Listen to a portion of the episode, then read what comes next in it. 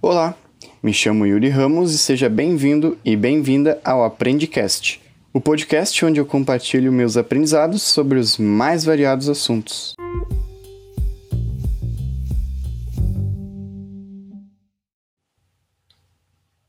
Onde mora o dinheiro? Do que ele se alimenta? Como ele se reproduz? Hoje, no Aprendicast. Brincadeiras à parte, se tem um dos relacionamentos que as pessoas mais desejam melhorar é o relacionamento delas com o dinheiro. Mas isso passa por uma coisinha chamada educação financeira, que nada mais é do que saber cuidar da tua graninha de forma saudável. Nesse episódio, então, eu vou dividir contigo as estratégias que eu usei e uso para cuidar bem do meu dinheiro e também conseguir dormir tranquilo, porque eu sei que a minha vida financeira tá bem. Bora lá? Bora! Bom, Primeiro de tudo, se eu fosse você, eu já separava aí alguma coisa para anotar as dicas.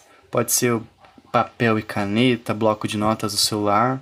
Eu sei que depois tu vai estar tá ouvindo e tu vai ver, vai ouvir, né, dicas ali boas que tu pode colocar em prática e tu vai ficar puto contigo mesmo por não ter anotado. Então, vai lá e pega essas coisas aí agora. E aí, já foi? Então tá, vou começar. Certo. Desde muito cedo eu precisei aprender a cuidar bem do meu dinheiro. Nunca me faltou nada em casa, né? Mas também nunca praticamente sobrou alguma coisa. E isso me incomodava. Poxa, como é que era possível meus pais trabalharem tanto, se dedicarem e a gente não conseguir fazer algumas coisas diferentes de vez em quando, como viajar ou ainda, né? Por que, que eu não meus pais não tinham dinheiro para pagar uma escolinha de futebol para mim? Eu não entendia muito bem por que, que isso acontecia. Mas aí, conforme eu fui crescendo, eu percebi que esse era o reflexo das escolhas financeiras deles, né? Eu falei para mim mesmo, então. Cara, eu não quero passar por esses mesmos sufocos no futuro, e nem que os meus filhos passem. Não era questão de desmerecer a dedicação dos meus pais, porque eu sei que eles estavam dando o melhor deles, mas era algo particular, eu queria algo mais, algo a mais para mim, sabe? E indo adiante, então, desde criança eu aprendi a poupar. E eu sempre fui muito bom nisso, né? E para alguns amigos meus, até hoje eu sou tido como o mão de vaca do rolê. E talvez eu até seja, mas eu nunca liguei para isso porque eu sabia que tinha um propósito por trás dessa economia, que é quanto mais dinheiro na mão, menos sufoco. E para ter mais dinheiro na mão existem duas formas. A primeira delas é ganhando mais e a segunda gastando menos. Mas agora eu te pergunto, é mais fácil tu gastar menos ou ganhar mais? Fica aí a reflexão, né? O tempo foi passando e eu sofri. Não, brincadeira.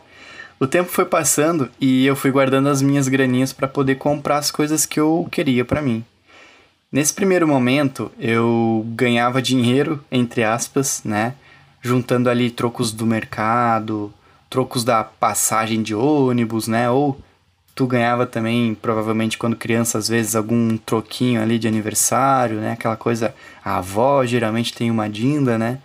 Então eu ia juntando esses grãozinhos aí, de vez em quando eu conseguia comprar alguma coisa para mim. No segundo momento, né, quando eu arrumei meu primeiro emprego formal, foi aí que eu finalmente comecei a lidar com dinheiro de maneira séria, digamos assim. Nesse primeiro emprego eu já tinha a noção de que era preciso saber separar os ganhos para conseguir aproveitar melhor, né? Então eu dividi o meu salário entre ajudar em casa, né, dar uma certa quantia para ajudar nas contas da casa, guardar grana para carteira de motorista, guardar grana para trocar de celular, pagar a internet e pagar coisinhas ali triviais do dia a dia.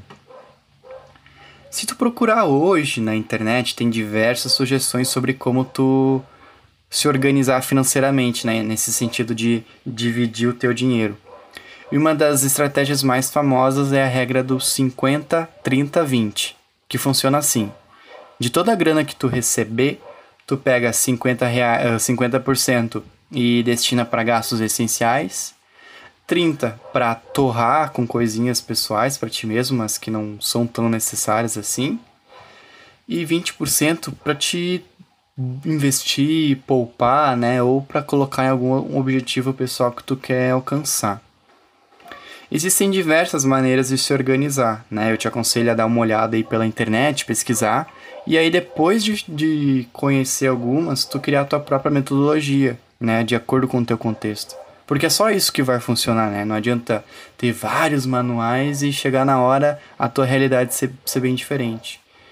Uh, duas dicas para te encontrar esses modelos de organização financeira é primeiro o Pinterest, que é uma rede social muito massa e os conteúdos lá são bem didáticos, né? Geralmente são imagens, ilustrações, posts objetivos, então é bem fácil de entender. E claro, o bom e velho YouTube também é uma boa ideia, né? Tem um canal chamado Me Poupe, né, criado pela Natália Arcuri que tu vai conseguir pegar diversas dicas de organização financeira também. Então, vale a pena dar uma olhadinha. E é bacana, né, tu tentar enxergar a organização financeira como se fosse uma escada. Por quê? Porque é um processo de longo prazo, né? O primeiro degrau é tu se tornar consciente de para onde que o teu dinheiro está indo. Depois vai ser tu conseguir pagar todas as tuas contas em dia, né? Comer bem, né? Uh, conseguir bancar um, um, bom estilo de vida nesse sentido de sem se privar de, das coisas mínimas. E depois, né, o próximo degrau é tu conseguir ter capacidade de gastar em algumas coisinhas para ti, né? Pequenos mimos assim que não vão afetar teu orçamento. Depois que tu for capaz de fazer isso, o próximo passo é tentar conseguir fazer sobrar uma graninha para te conseguir começar a montar tua reserva de emergência, né? Ou talvez já começar a investir. E por aí vai a, a ideia é que tu sempre mantenha uma coisa, né, como objetivo. Reduzir os gastos e ganhar mais dinheiro. Por quê? Porque assim tu vai ter mais dinheiro para poder investir, mais dinheiro para poder colocar na tua reserva de emergência, mais dinheiro para te poder comprar as coisinhas para ti que não são essenciais, né? E a, a lógica é assim, né? Quando, quanto mais dinheiro na tua mão, maior vai ser o bolo, né? Então, Logicamente, se o bolo é maior, as fatias também são maiores. Mas não te assusta, porque eu sei que parece um pouco distante, né? Parece ser uma, uma escada muito grande, mas não adianta, tu tem que dar o primeiro passo e seguir em frente, né? Porque depois que tu dá o primeiro passo, né, que tu sobe o primeiro degrau, todos os outros ficam mais fáceis. E cara, vai levar tempo para subir a escadinha toda? Vai. Mas depois que tu começa esse processo, tu vai ver que ao invés de sumir dinheiro, vai começar a aparecer. E isso é só um dos efeitos positivos. Mas, voltando para a época do meu primeiro emprego, teve uma coisa que aconteceu que provavelmente teve um papel fundamental na minha situação financeira. Ou melhor, algo que deixou de acontecer. Como eu falei, um dos meus grandes objetivos era tirar a carteira de motorista. E se por um lado quem casa quer casa, quem tira a carteira de motorista quer o quê? Isso mesmo, um carro. E sem perceber eu já me pegava pensando, né, escolhendo qual carro que era que, que eu ia comprar, né, depois de tirar a carteira. Passavam os carros na rua assim, eu ficava pensando, hum, esse aí talvez seja interessante. Ah, esse aí é muito feio. Ah, aquele ali gasta muita gasolina. Eu tava o tempo inteiro praticamente pensando nisso, sabe? E eu não sei dizer por que, que eu acabei não comprando carro. De repente foi porque meu salário era muito baixo ou eu não me organizei suficiente para poder comprar um carro. Mas o fato foi que não comprar um carro naquele momento foi muito bom para mim. Porque, primeiro, eu nem precisava de um carro.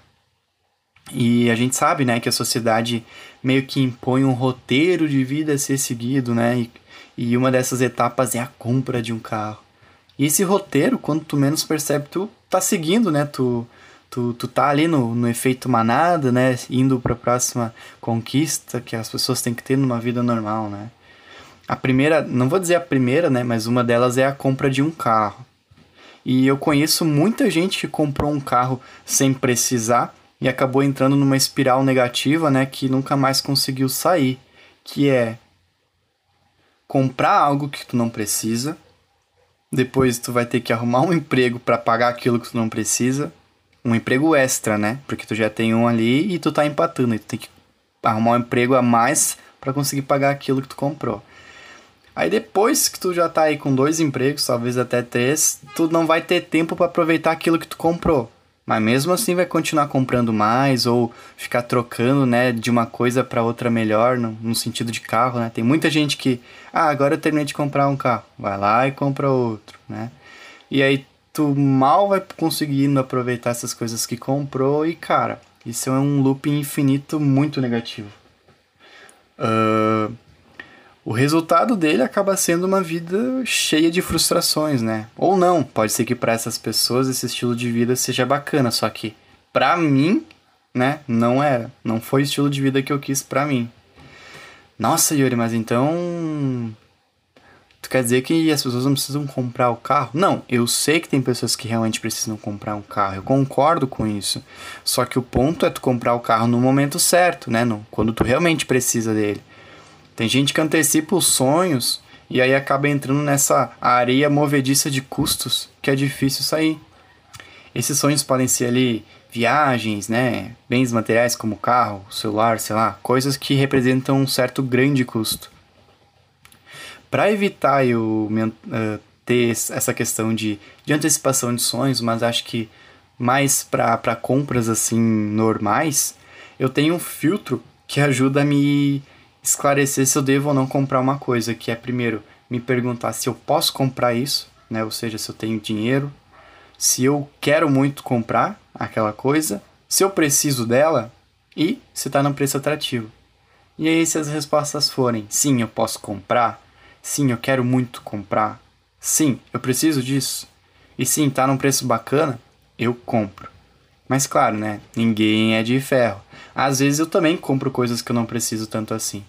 Mas mesmo, nesse, mesmo nesses casos aí eu tenho uma noção básica de, por exemplo, se tá numa promoção, sabe? Porque eu sei que isso não vai prejudicar minhas economias. E cara, essa é a magia, né, de tu conseguir cuidar bem do teu dinheiro. Tu vai poder gastar naquilo que tu quer sem ter peso na consciência, né? Porque tu sabe que tu tá se organizando bem o suficiente para ter noção de que aquilo não vai te fazer falta. E para te chegar nesse nível, tu tem que ter em mente quanto tu pode gastar. E claro, dinheiro sobrando. Falando em dinheiro sobrando, tem um pilar da organização financeira que é muito importante, que é a reserva de emergência. Caso você não saiba, a reserva de emergência, como o nome sugere, é uma quantia de dinheiro né, usada para imprevistos. E aí entram coisas como ah, perder o emprego, necessidade de um tratamento médico, né? Tudo que vier de surpresa. Sei lá, quebrou um vidro da tua casa, né? E a ideia é que tu acumule um montante de dinheiro que vai ser responsável para te deixar com a consciência tranquila, né? Porque caso aconteça alguma coisa de pior, né? Tudo dê errado, tu perca teu emprego, vamos supor, tu vai ter como se manter por um tempo. E para isso, o ideal é tu criar uma reserva de emergência de seis meses, né? Tudo bem, tem gente que consegue se organizar para ter uma reserva de três meses, daqui a pouco um mês, mas tudo que vier já é bem-vindo. Para te chegar nesse valor mágico da reserva de emergência, tu precisa pensar, né, botar no papel aí qual, quais que são os teus gastos de sobrevivência, digamos assim. E aí tu multiplica pelo, pela quantidade de meses que tu quer ter essa tranquilidade. Pode ser dois, três, seis meses, como eu citei, né? E o resultado dessa conta vai ser o montante que tu precisa faz, fazer ter, ter contigo, né? Para conseguir ter uma segurança. Vamos supor que tu liste aí que teus gastos mensais, teus gastos essenciais de sobrevivência são na base de 1.200. Bom, se tu vai fazer uma reserva para três meses, né? Então tu precisa de 3.600 e por aí vai. Ok, Yuri, eu descobri quanto que eu preciso para minha reserva de emergência. E agora? Como é que eu faço para juntar essa grana? Quanto tempo vai levar isso? Cara, essa é uma pergunta que só tu pode responder.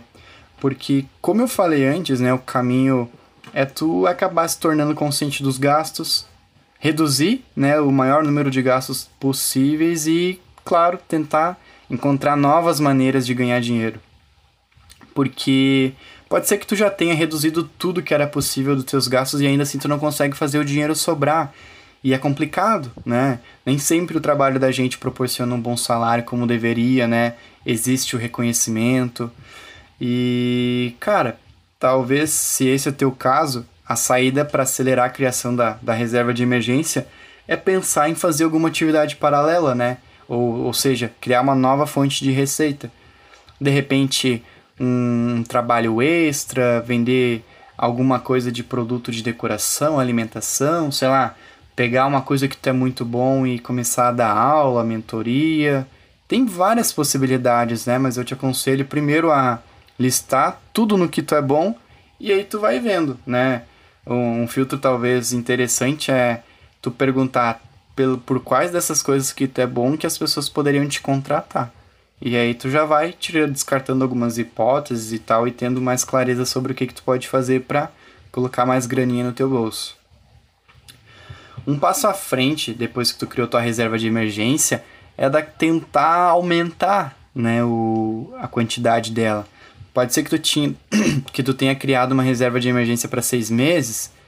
O próximo passo é aumentar isso para oito, de repente 12, né? Porque quanto maior o número de, de meses, maior o teu nível de segurança. Mas claro, tem que analisar se faz sentido para ti, né? Eu sei que para mim é algo que eu, que eu adotei, né? Que é ter essa reserva de 12 meses e acaba me deixando muito tranquilo quando acontece alguma coisa, né? E a partir do momento que tu monta a tua reserva de emergência, fica mais fácil tu avançar para o próximo estágio da organização financeira, que é investir. Tudo bem, tu não precisa criar tua reserva de emergência para começar a investir, mas é o caminho mais prudente, digamos assim, a ser seguido. Agora, se tu é vida louca, quer viver com emoção e quer começar a investir sem reserva, vai na fé, porque tu vai precisar.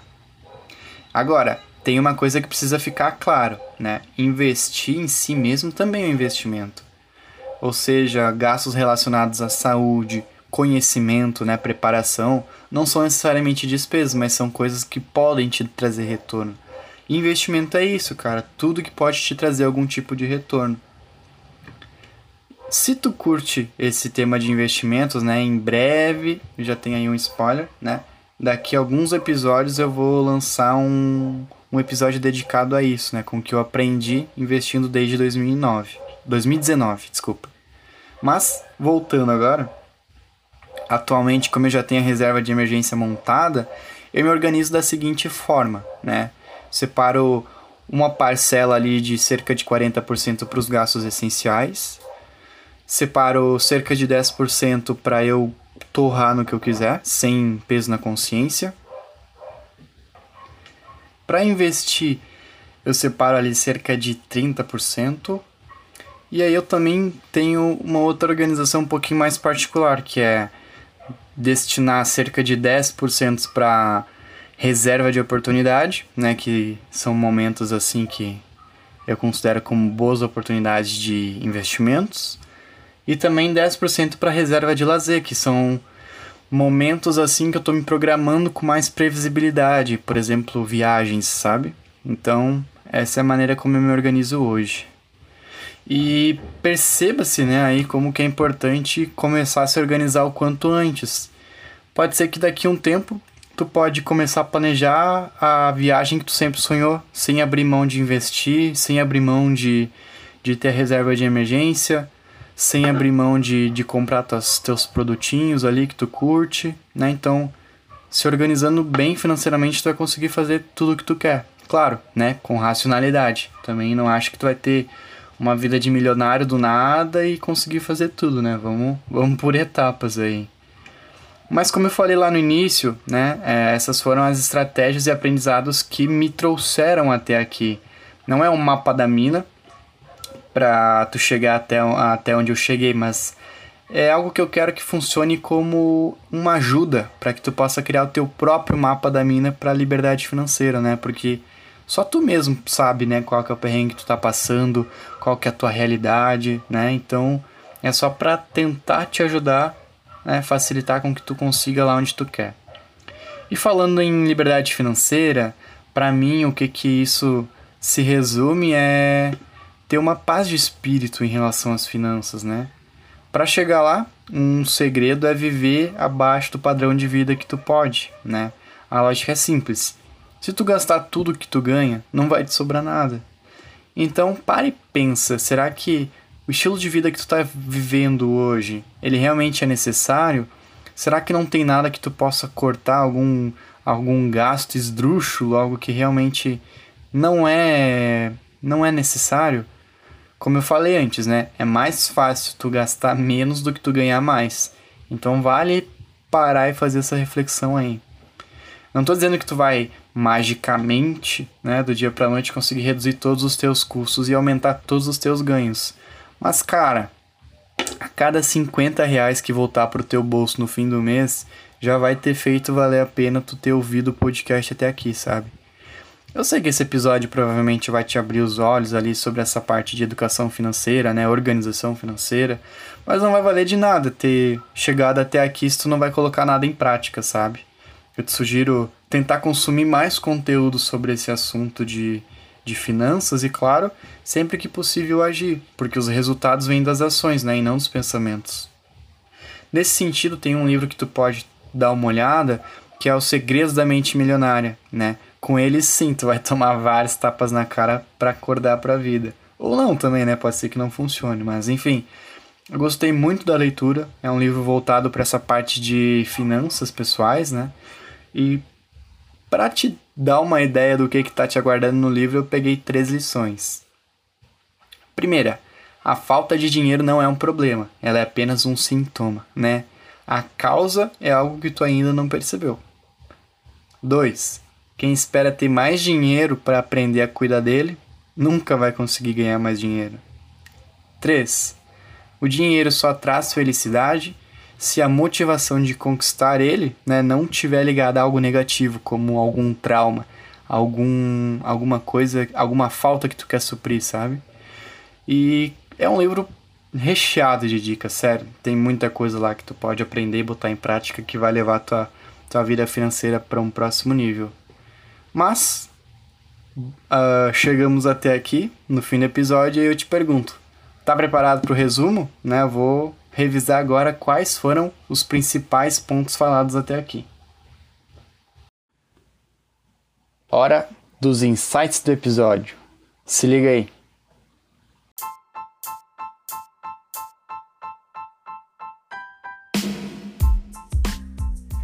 Poupar é a chave da organização financeira. Afinal, é mais fácil tu gastar menos do que tu ganhar mais.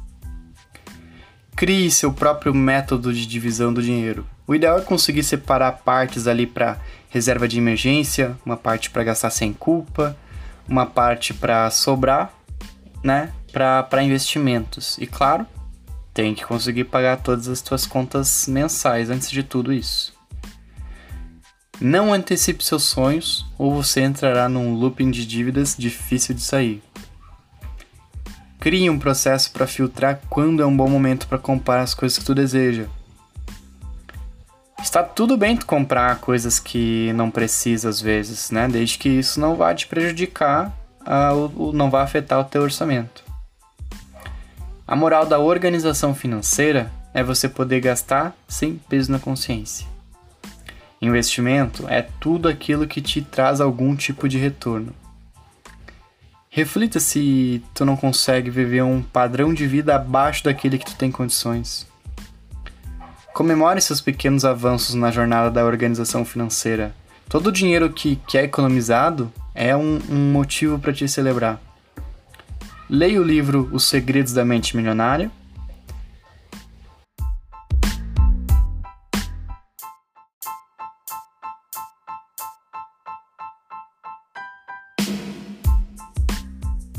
Para finalizar o episódio, tem aquela dica de lei. E dessa vez eu vou indicar um filme que vale a pena até assistir em família, que é A Procura da Felicidade. É um ótimo filme que retrata essa busca da. Como é que eu vou dizer? É, esse anseio, né, por sair do buraco, né, sair dessa vida cheia de sufocos.